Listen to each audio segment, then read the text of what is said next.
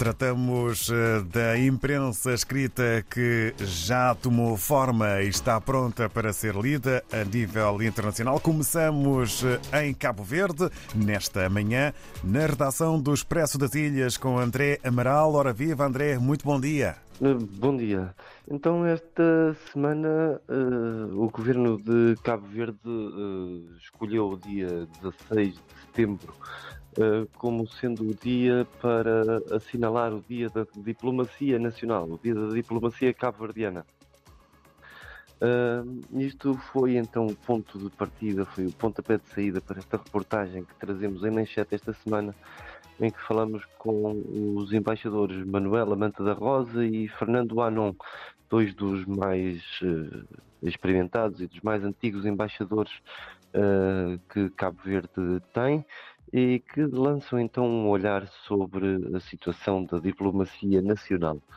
Também em destaque temos o mais recente relatório do Banco de Cabo Verde sobre os indicadores económicos e financeiros as empresas e as famílias, conclui então este documento do Banco de Cabo Verde, estão cada vez mais cautelosos relativamente ao futuro.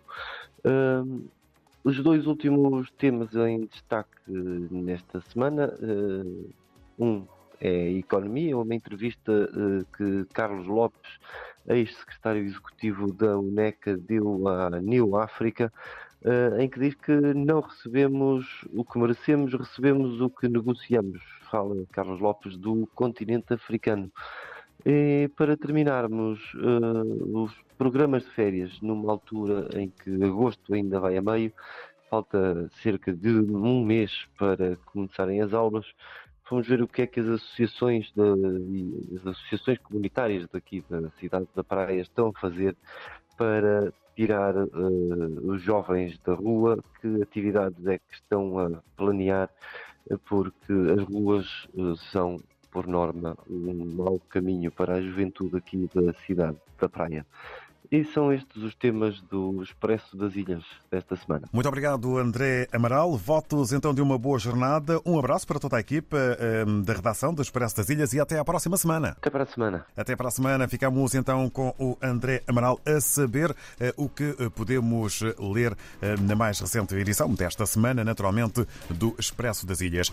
Em Angola temos o país. Três funcionárias do BPC, Banco de Poupança de Crédito, detidas por desfalque de mais de 2 mil milhões de kwanzas. É um dos eh, temas com maior dimensão, um dos maiores títulos eh, na capa eh, do jornal angolano O País. Ora, uma capa um tanto bancária e dedicada a assuntos bancários, com grande fotografia para o edifício Banco Nacional de Angola, que aplica suspensão de 45 dias fora do mercado ao Finibanco. É um outro eh, tema eh, que faz manchete na capa do país, eh, também é merecedor de letras garrafais. Com a fotografia do presidente do MPLA e candidato a presidente da República, João Lourenço, o título líder do MPLA, confiante numa Angola mais desenvolvida nos próximos cinco anos. E a fotografia ao lado do presidente da UNITA, Dalberto Júnior, que refere balanço de 20 anos de paz devia ser de estradas boas, diz Adalberto eh, Costa Júnior.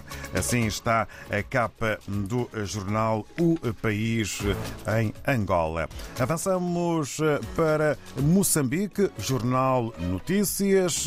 Em Kinshasa, o Presidente da República participa na cimeira da SADEC e um outro tema para o jornal Notícias de Moçambique sobre o ensino básico. Educação identifica escolas a requalificar. Em em eh, São Tomé e Príncipe, segundo a agência STP Press, título que maior eh, destaque ganha eh, na imprensa são tomense de hoje, presidente da Assembleia Geral das Nações Unidas visita São Tomé e Príncipe. Na Guiné-Bissau, a publicação democrata escreve diretor-geral da aviação, Operação Stop registrou 1.700 carros na aviação à procura de documentos exigidos. E no desporto futebol, a Liga Guineense de Clubes de Futebol aumenta a premiação da Guinness Liga. No Brasil, a escolha recai sobre a publicação Estadão, que eh, apresenta dois títulos à volta também da contagem decrescente para as eleições no Brasil. Uma análise, posse no Tribunal Superior Eleitoral, eh, vira vigília em defesa de eleição e resta a Bolsonaro assistir. Este é um dos títulos, porque há mais. Moraes diz que sistema eleitoral é orgulho nacional e critica ideias antidemocráticas. Eh, são os dois temas eh, mais fortes que o jornal brasileiro, o Estadão, evidencia no dia de hoje, no fim desta revista de imprensa internacional.